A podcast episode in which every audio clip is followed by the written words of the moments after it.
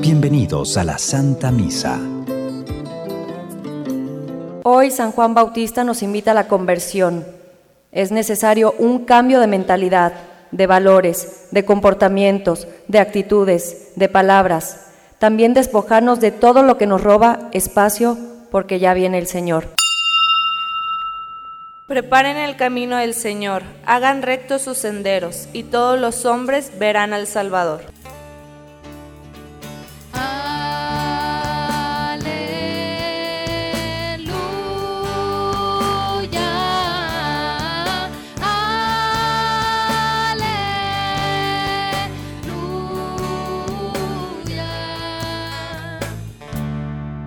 El Señor esté con todos ustedes, hermanos. Proclamación del Santo Evangelio según San Mateo. En aquel tiempo comenzó Juan el Bautista a predicar en el desierto de Judea, diciendo, arrepiéntanse porque el reino de los cielos está cerca. Juan es aquel de quien el profeta Isaías hablaba, hablaba cuando dijo, una voz clama en el desierto, Preparen el camino del Señor, enderecen sus senderos. Juan usaba una túnica de pelo de camello, ceñida con un cinturón de cuero. Se alimentaba de saltamontes y de miel silvestre. Acudían a oírlo los habitantes de Jerusalén, de toda Judea y de toda la región cercana al Jordán. Confesaban sus pecados y él los bautizaba en el río. Al ver que muchos fariseos y saduceos iban a que los bautizara, les dijo, raza de víboras, ¿quién les ha dicho que podrán escapar al castigo que les aguarda? Hagan ver con obras su arrepentimiento y no se hagan ilusiones pensando que tienen por padre Abraham, porque yo les aseguro que hasta de estas piedras puede Dios sacar hijos de Abraham. Y el hacha está puesta a la raíz de los árboles y todo árbol que no dé fruto será cortado y arrojado al fuego. Yo los bautizo con agua, en señal de que ustedes se han arrepentido, pero el que viene después de mí es más fuerte que yo, y yo ni siquiera soy digno de quitarle las sandalias. Él los bautizará con el Espíritu Santo y su fuego. Él tiene el bieldo en su mano para separar el trigo de la paja Guardará el trigo en su granero y quemará la paja en un fuego que no se extingue. Palabra del Señor. Estamos hermanos en el segundo domingo de Adviento y la palabra de Dios nos hace una pregunta. ¿Crees que las cosas pueden cambiar? Y creer que las cosas van, a cambiar no es solamente lo superficial, sino en lo sustancial. Creemos que la humanidad va a dejar de hacer las cosas mal. Creemos que el pecado va a tener un alto, que el egoísmo, la soberbia, que todo aquello que traemos en el corazón y lastima a Dios, nos lastima y nos aleja de nuestros hermanos va a terminar, que la corrupción va a tener un punto final y decir, basta ya en la que todos vamos a ser buenos? La pregunta del día de hoy es, ¿crees que esto se va a acabar y tus ojos y tu vida va a experimentar una nueva realidad? ¿O nos hemos acomodado a esto va a seguir igual, la gente va a seguir portándose mal, yo voy a seguir haciendo las mismas cosas y esto no va a cambiar? Lo importante es cambiar lo que se puede. Si nosotros no creemos que las cosas van a cambiar, el profeta sí. El profeta Isaías tiene una certeza. Lo que el hombre no ha podido hacer, Dios lo va a hacer. Por eso el profeta está esperando una presencia, un acontecimiento de Dios que viene a trabajar en el corazón del hombre. Dios no va a cambiar las circunstancias pero sí va a cambiar el corazón del hombre para que el hombre cambie las circunstancias. No sé si me explico. Porque es muy fácil decirle, ¿por qué no quitas el hambre? ¿Por qué no quitas la guerra? Y culpamos a Dios. Dios no la va a acabar. Porque lo primero que viene a ser Dios, y es lo que el profeta tiene muy claro, Dios viene a trabajar, a tocar, a transformar el corazón del hombre para que el hombre empiece a buscar como fruto de ese encuentro la paz, la estabilidad, el encuentro con el hermano. Por eso el pueblo de Israel no creía esto. El pueblo de Israel decía, esto es imposible. Los poderes de este mundo van a seguir. La corrupción de este mundo va a continuar. El hombre se va a seguir rebelando con Dios. No hay nada que hacer. Y ante esta visión, el profeta el día de hoy nos escribe, en aquel día brotará un renuevo del tronco de Jesé. Jesé, si ustedes recuerdan, era el padre de David. Y el profeta Samuel había recibido una promesa, una palabra de Dios, de que de la casa de Jesé, de la tribu de David, iba a salir siempre la descendencia, el rey de Israel. Eso es lo que tenía asegurado. De esta casa de Jesé, cada descendencia de David iba a ser rey de Israel. La sorpresa que en el 578 viene Nabucodonosor, el imperio babilónico, y el último rey de la descendencia de David, Sedecías, lo pone, está huyendo, lo captura en el desierto, y Nabucodonosor pone al último rey de Israel delante de sus hijos, seis, me parece que eran seis, los manda a decapitar a todos. El rey vio que su descendencia se había terminado ya no tiene hijos, todos fueron asesinados delante del rey. Pero aparte, este rey, eh, Nabucodonosor, le saca los ojos. Lo último que vio el rey de Israel fue la muerte de sus hijos y por lo tanto la incapacidad para cumplirse la palabra de Dios.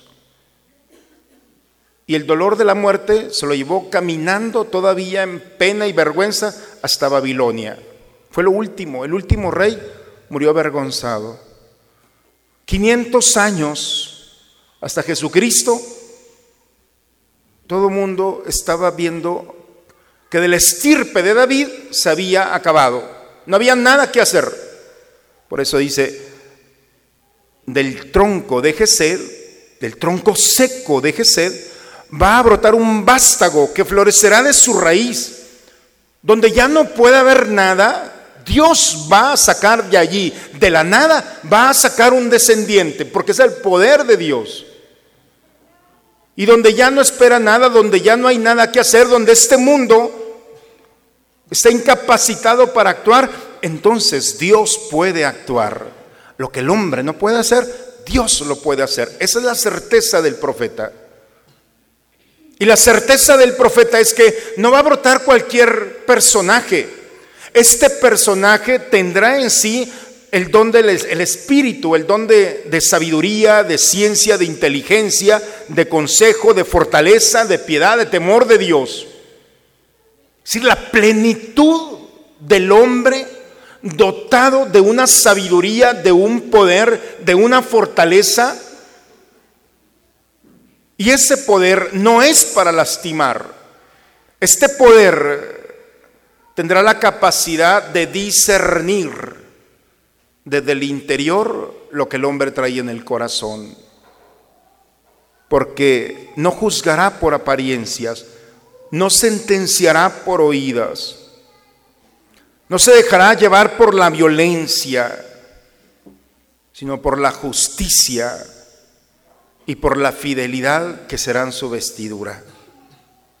Este personaje no será engañado por el exterior, porque tendrá la capacidad de ver lo que hay en el corazón del hombre. Y cuando este mundo ve una pecadora y todo mundo con piedras, entonces este personaje podrá ver una mujer asustada, sola y abandonada. Y esa es la sorpresa. La verdadera sabiduría va más allá de la piel entra al corazón del hombre. Y cuando esta presencia, cuando esta sabiduría de Dios pisa la tierra, va a cambiar la lógica. Y el escritor sagrado es, un, género literario presenta al lobo, a la pantera, al león, a la osa, estas bestias, estos animales que por instinto son los más violentos y agresivos, ahora resulta que esta, este instinto de violencia puede compartir con tranquilidad con el cabrito, con el novillo, con el cordero, con el buey. Me decía un niño, padre, no se pueden decir malas palabras aquí adentro. Ah, bueno, entonces trataremos de buscar. Habrá una armonía. Lo que el instinto de este mundo no puede hacer, Dios lo puede hacer. Puede tocar la historia del hombre y cambiarla. Eso es lo que cree el profeta. Y entonces, aquel día de la raíz de Jesús se alzará una bandera donde todos los pueblos manifestarán la gloria de Dios. Porque nos daremos cuenta que lo que nosotros no hemos podido hacer, al contrario, radicalizando nuestro poder, nos hemos dividido, nos hemos lastimado, nos hemos contaminado, cuando nuestra humanidad está incapacitada para actuar en favor de la misma humanidad, es una autodestrucción. Y si nosotros nos hemos acostumbrado a lastimarnos y a pecar, Dios no se puede acostumbrar a vernos lastimado y a vernos en esta revelación de, de agresividad y de violencia contra Dios, contra el mundo, contra la naturaleza y contra uno mismo. El Evangelio, el día de hoy, este segundo domingo de San Mateo, dice que apareció Juan el Bautista predicando en el desierto de Judea, en ese desierto donde fue testigo del último rey. En ese lugar donde se perdió la esperanza, este profeta va y predica en el desierto. Y va a predicar donde parece que nadie lo escucha, donde parece que ya nadie cree y nadie espera. Este profeta, Juan el Bautista, va a predicar. Se le llama el más grande profeta. Porque todos los profetas profetizaron que venía el Hijo de Dios, que venía el Mesías. Pero Juan lo pudo tocar, lo pudo ver, lo pudo señalar. En una ocasión, el mismo Evangelio de Juan dice que cuando Jesús iba caminando, Juan dice, este, este es el Cordero de Dios. Este es el que estábamos esperando. Tenemos 500 años esperándolo. Aquí está. ¿Qué tan convencido estaba Juan en sus palabras? ¿Qué emoción salía del corazón de Juan que dos de sus discípulos se levantaron? Uno de ellos era Andrés y el otro Juan, el que está escribiendo el texto. Y se fueron detrás de él. Y cuando Jesús volteó, ¿qué quieren? ¿Dónde vives, maestro? Vengan y lo verán. Dice el escritor, eran las tres de la tarde, es decir, la hora en la que nunca se le pudo olvidar el momento del encuentro con él. Juan el Bautista no solamente proclama, sino señala que Dios ha sido fiel y que de la estirpe de David ha venido el Salvador, que viene a ver no el exterior, que viene a ver lo que hay en las entrañas, en las fibras más sensibles del hombre. Por eso la mirada de Jesús va más allá y tocan con sabiduría, con misericordia, con delicadeza. ¿Por qué Jesús se robaba el corazón de los hombres y se lo sigue robando? Porque cuando este mundo está incapacitado para ver el interior, Jesús ve el interior y no se queda solamente con la apariencia. Y por eso cuando dice Juan el Bautista, conviértanse, arrepiéntanse. No sé si, yo creo que ya no se utiliza, pero en la primaria y en la secundaria, no sé si les tocó de conversión a la derecha y conversión a la izquierda. No son ya de esa generación. Conversión a la derecha y todos tenían que voltearse a la derecha. Siempre nos equivocábamos en eso, pero era un buen intento para organizar nuestro movimiento. Pero la conversión es eso, la conversión es un movimiento. La conversión es el movimiento de una dirección del cuerpo, del corazón y de la mente, en una sola dirección. Porque la humanidad está fragmentada. Porque esa es la herida, por eso diablo o diablo significa el que divide. La acción del demonio, del diablo es dividir. Y dividir nuestra mente en el pasado, nuestro corazón en otro lado y nuestro cuerpo aquí. El hombre está desarticulado porque podemos estar aquí en cuerpo, pero no cambia nada a una funeraria porque es un cuerpo presente. Porque la mente está en una preocupación, en un problema, en una situación. Y los sentimientos están en otra realidad del pasado por lo que te hicieron o no te hicieron, por lo que hiciste o no hiciste. Y cuando la humanidad y el hombre está dividido en estas tres realidades, está perdiendo su peso, su presente, la capacidad de gozar mente, cuerpo y corazón en una sola realidad. Y cuando alguien está separado, no goza, no disfruta, no se da cuenta de lo que está pasando. Por eso cuando Juan dice conviértete, significa intégrate. Yo creo de los piropos más bonitos que podemos recibir es, es una persona íntegra. Pero una persona íntegra no significa aquella que actúa bien solamente, sino aquella que ha luchado toda su vida por ser por vivir, por experimentar estas tres realidades en un solo momento. No sé si a ustedes les ha tocado hablar con personas que están desarticuladas, que se quedaron en el pasado, con sentimientos del pasado, con problemas del futuro, y lo único que tienes delante de ti es un cuerpo, es un zombie. A mí me toca a veces verlos aquí adentro, ¿eh? No sabes ni cómo llegaste. Tu mente, corazón, cuerpo, está respirando, pero no vives. No entiendes, no experimentas, no gozas. Y lo más triste es que no permites que el otro goce ni experimente de tu presencia. Como sacerdote, ustedes saben que somos más o menos también psicólogos. Y a veces llegan a quejarse con nosotros padres que soy invisible para los demás. A ver, espérate, no culpes a los demás. No culpes a los demás. Primero intégrate. Porque pésate y, son, eres el 20%. Hablar contigo es hablar del pasado. Hablar contigo del miedo del futuro. Lo único que tienen las personas de ti es tu cuerpo. Eso es injusto. Cuando una persona se integra, se convierte, entonces acepta su pasado, enfrenta su presente y está esperando el futuro porque sabe que un nuevo reto vendrá, pero integrado. Y cuando alguien está integrado, entonces deja una huella porque su peso es del 100%. Habla, vive, respira, goza, llora, ríe, sufre pero lo más maravilloso es que no se le va nada. Porque quien vive su presente, quien está integrado y tiene una sola dirección, puede gozar y disfrutar. Esa es la maravilla del presente.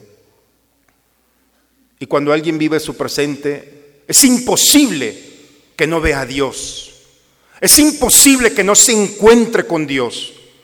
Porque Dios le hablará en el presente. Es el Dios del presente, es el Dios de la vida. Y lo podrá ver en el clima, en la persona, en el hijo, en el hermano, en el amigo, en la salud y aún en la enfermedad y en la desgracia. Ahí encontrará a Dios. Y será su sostén, su consuelo, su fortaleza. Por eso arrepentirse, convertirse, no es hacerle un favor a Dios. Es hacerse un favor a sí mismo para recuperar. Por eso San Mateo quiere recuperar el presente del hombre. Y ese presente está en una conversión. Prepara el camino del Señor, endereza tus senderos, vive tu caminar, disfruta tu caminar, porque Dios no está lejos de ti. Y cuando alguien ha experimentado la experiencia de Dios, entonces va a poder entender el perfil de Juan el Bautista. Túnica de pelo de camello, ceñido con un cinturón, se alimentaba de saltamontes y silvestres. Hoy sería un hippie si nosotros lo vimos. ¿eh? Es decir, ¿qué, ¿qué, tiene que ver todo esto? ¿Por qué? ¿Por qué el Evangelio se detuvo para descifrar prácticamente el perfil psicológico de este hombre. No, lo que nos quiere decir es que no llevaba nada más que lo que necesitaba. La verdadera conversión, cuando uno se da cuenta del presente, se da cuenta, vive la experiencia, es sensible, que no necesita tanto para vivir. Que el agobio de tener y obtener recursos no son más que el engaño de un mundo en el que te va quitando la felicidad, la alegría y la capacidad de compartir. Juan el Bautista, en esa conversión, cuando alguien vive el presente, se goza de caminar, porque muchos no pueden hacerlo. Se goza de respirar, porque muchos no pueden hacerlo. Se gozan de abrazar, porque otros no tienen. Porque a veces pensamos que la familia es algo natural, pero hay gente que no lo tiene. Hay gente que llega a su casa y no tiene familia. Por eso el presente es tan sencillo, tan simple vivirlo. Porque el domingo pasado, hermanos, aquí estaba una persona y hoy ya no está entre nosotros. Porque la vida se esfuma y somos tan frágiles que no sabemos si vamos a llegar el próximo domingo. Pero tienes un presente y si no tomas conciencia de que la verdadera felicidad está en lo que posees, en disfrutarlo, es parte de la conversión. Raza de víboras, ustedes se creen seguros porque son hijos de Abraham. Los judíos tenían una credencial, somos hijos de Abraham, ya tenemos la salvación. ¿Está seguro ya? No.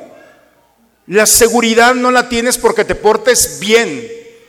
La verdadera seguridad es porque tus obras demuestran que tienes esa capacidad de ser, de permitir a Dios que te ame y tienes la valentía de que ese mismo Dios se exprese a través de ti. Por eso el evangelista dice, las obras son las que van a justificar tu vida. El domingo pasado les decía, cuidado, no se dejen engañar. A Dios no le importa si te portaste mal, a Dios le importa si te portaste bien. Porque a veces pensamos, es que me he portado mal. Mira, eso se perdona con el, sacramento de la reconciliación, se cancela. Lo que nadie te va a poder quitar es lo bueno, las buenas obras.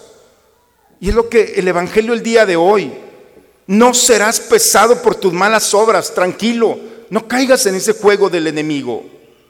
El verdadero peso que tienes son tus buenas obras, tus pecados en la misericordia de Dios, una buena confesión y si no se puede un buen exorcismo y punto. ¿Queda claro? Eso lo quitamos. Lo que no te podemos quitar, ni el Papa te puede quitar, son tus buenas obras.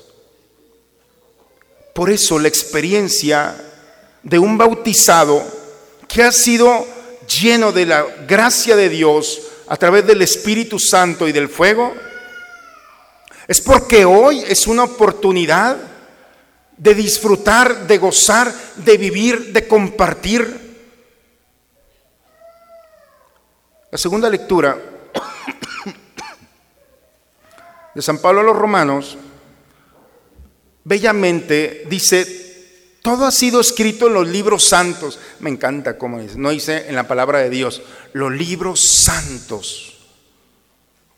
En estos libros santos encontrarás la esperanza. Y la esperanza cuando alguien pone su corazón en los libros sagrados que han sido escritos para instrucción, para luz, para darte consejos de cómo caminar. Lo primero que va a brotar es la paciencia. Cuando alguien llega con el médico lastimado, dicen, es un paciente. Paciente significa enfermo. La, la palabra de Dios, hermanos, siempre nos va a hacer vivir la experiencia de nuestra enfermedad, de que somos una humanidad lastimada, si no en el cuerpo, en el alma o en nuestros pensamientos. Y cuando alguien se descubre lastimado, lastimada, en una actitud o pensamiento o idea, entonces se puede abrir al médico para decir, estoy enfermo, estoy enferma. Y entonces recibir al médico y el medicamento. Por eso cuando alguien ha vivido la experiencia de la paciencia, puede recibir el consuelo. Y el consuelo es la obra de Dios que se dosifica a lo largo de tu historia de la salvación. Dios no te va a cambiar de la noche a la mañana. No somos una máquina. Así como el sembrador lanza la semilla y no se da cuenta lo que hay debajo, poco a poco la tierra y la semilla están haciendo a tal grado que va surgiendo el brote. Bellamente la parábola no lo dice. Así es la palabra de Dios. Parece que no hace nada, pero si no te has dado cuenta, has dejado de hacer muchas cosas que antes podías justificar. Ese es el consuelo. Y así como el medicamento de un buen médico va sanando poco a poco al enfermo, a tal grado que el enfermo no se da cuenta, pero deja de tener los síntomas y al mes o a los dos meses está sano. Así es la obra y la palabra de Dios. Toca nuestra enfermedad, la hace suya, nos va sanando poco a poco y vamos descubriendo la esperanza de lo que parecía imposible, no fue tan imposible para Dios y cómo esa realidad con la que nosotros estábamos luchando, tan poderosa que nos tenía agobiados, no fue más que un contrincante insignificante ante el poder y la gracia del Señor. Y cómo cuando el hombre se da cuenta que ha sido sanado por Dios, que ha sido iluminado por Él, que lo ha recuperado en su presente, sanando su pasado, preparando el futuro, viviendo su presente, entonces al hombre no le queda más que alabar y bendecir a Dios y aclamarlo dichoso porque tenemos un Dios tan poderoso y que todas las naciones se den cuenta del poder de nuestro Dios. Segunda lectura de hoy. Por eso, hermanos, el segundo domingo de Adviento es una cosa preciosa. Porque si nosotros pensamos que este mundo tiene poder, que las cosas no van a cambiar, entonces hoy tenemos que escuchar al profeta Isaías. No fue defraudado. La certeza de que Dios iba a actuar. Y si un paralítico nacido enfermo pensó que iba a morir enfermo, la sorpresa es que Jesús lo tocó y ese paralítico caminó al final de su vida. Lo que este mundo no puede hacer, Dios lo puede hacer.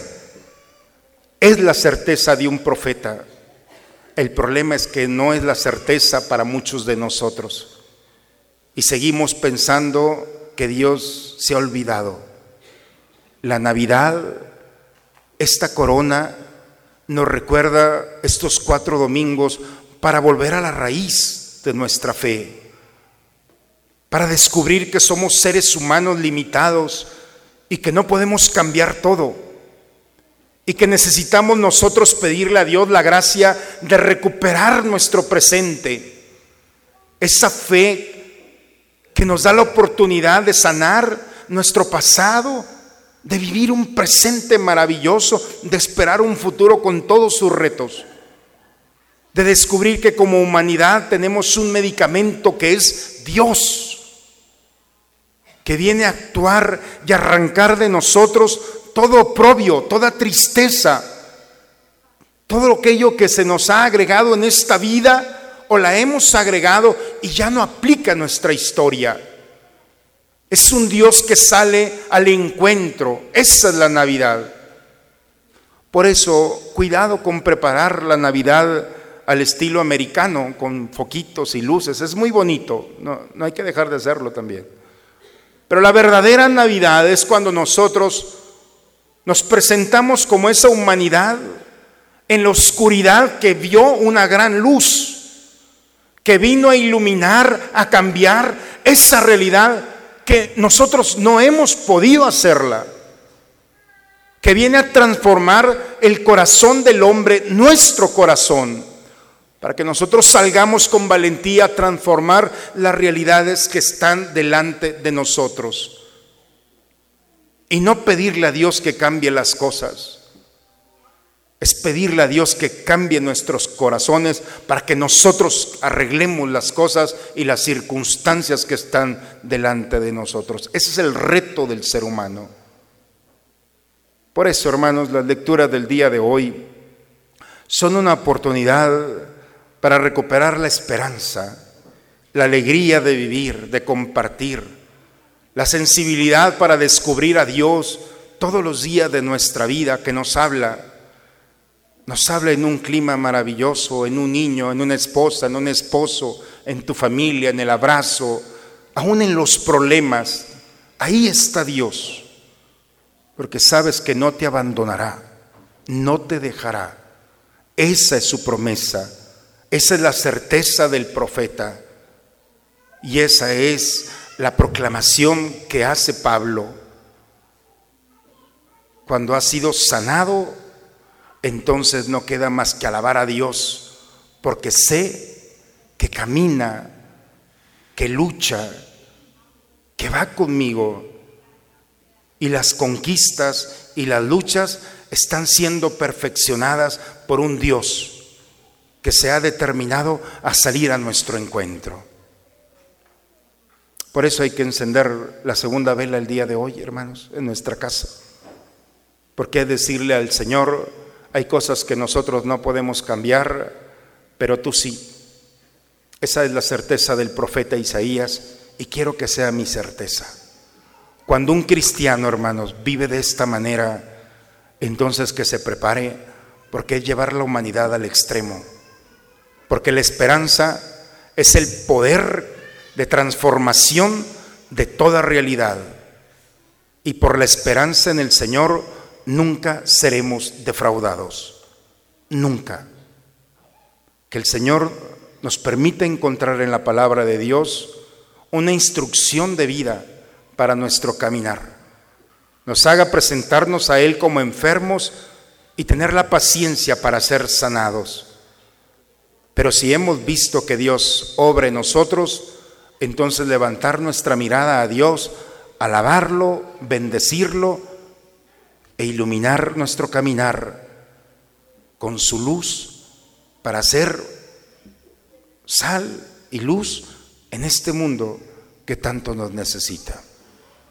En el nombre del Padre, del Hijo y del Espíritu Santo.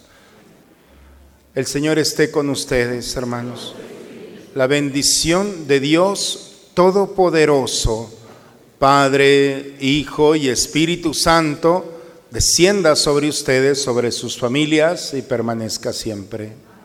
Los hermanos, este segundo domingo de Adviento, lo que de Dios puede cambiar sobrepasa nuestras expectativas. Confiemos en el corazón este Dios que viene a iluminar nuestra oscuridad. Vayamos en paz. La misa ha terminado. Buen domingo, una excelente semana para todos, hermanos.